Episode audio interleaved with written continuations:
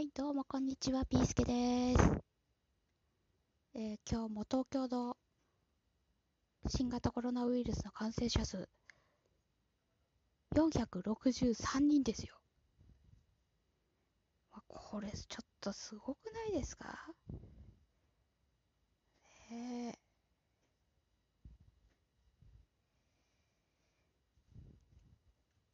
ーやっぱりね、東京一極集中がやっぱり原原因なんじゃないかなって思うんですよ。私の住んでいる千葉県でもですね、あの東京に仕事に行くっていう人がすごい多いんですけど、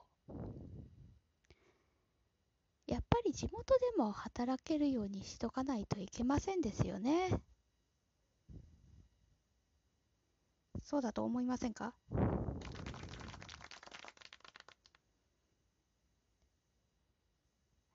まあ地元で働くのもいいんですけど、賃金が安いとかね、あの働ける場所も少ないとか、そういうのも結構あってね、やっぱり東京に行っちゃう人も多いと思うんですよ。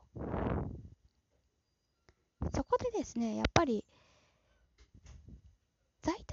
ができるような環境っていうのがやっぱり必要になってくるかなって。ね。私も基本的にはもう在宅ワークがメインになってきつつあるんですけどね。まあ、なかなかね、収入的にも厳しいし、一極集中にならざるを得ないのかな。それも命の危険を冒してでもですよ。この状況どう、もう変えないとね、いけませんですよね。なのに、会社はいいから出社しろよとか、コロナ感染しろやボケとかね。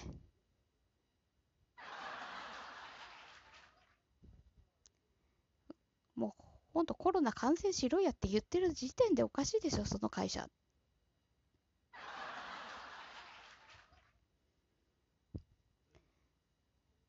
うん、だから皆さん、やっぱり、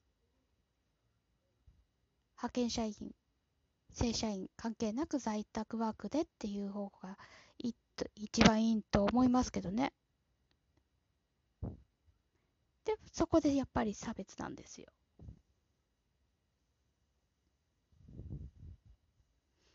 で、そこで在宅ワークの差別って、じゃあ何を、どう差別するのかってなると、やっぱり正社員の中で意識はあるんでしょうね。非正規は情報漏洩するからダメとか、非正規のやつはサボるからダメとか、それ逆じゃないですかって言いたくなりますよ。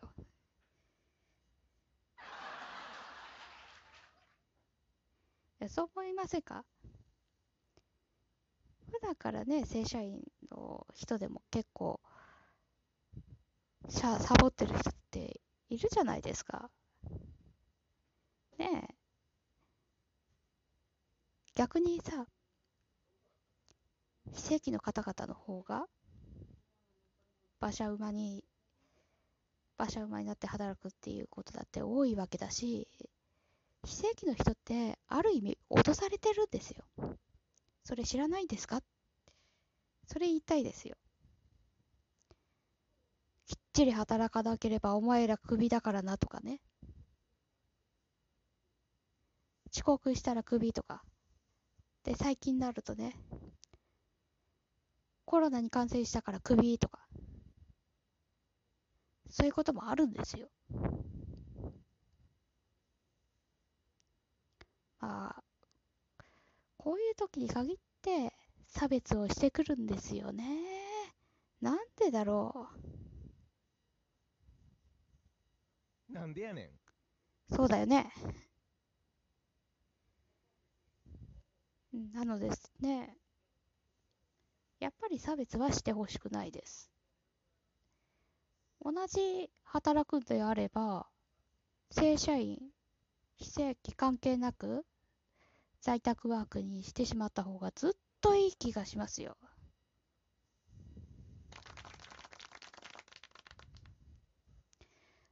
で、その方がね、あの、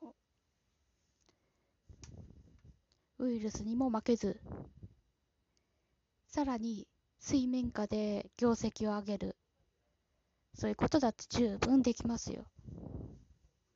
あもちろんね、現場でね、働かなければいけないっていう人たちも確かにいるでしょう。そういった方々に対してだって、あの3密を避けるだとか、ね、オフィスの環境を変えるとか、ね、それ、それとあの、ちょっとでも具合悪くなったら休めるような環境を作っとくとか、そういうことぐらいはちゃんとできるはずなんですよ。なのにね、無理やり出社してこいとかっておかしいと思いませんかね。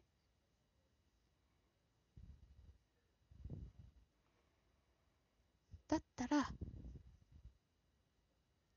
新しい様式をね、きちんと作り上げればいいんじゃないか。そう思います。もちろん、働く側だって、仕事を選ぶ権利があるわけだから、そういうね、思いやりのない会社は、こっちからお断りって、それができればいいんですよ。最高ですよ。それをできるようにしましょうよ。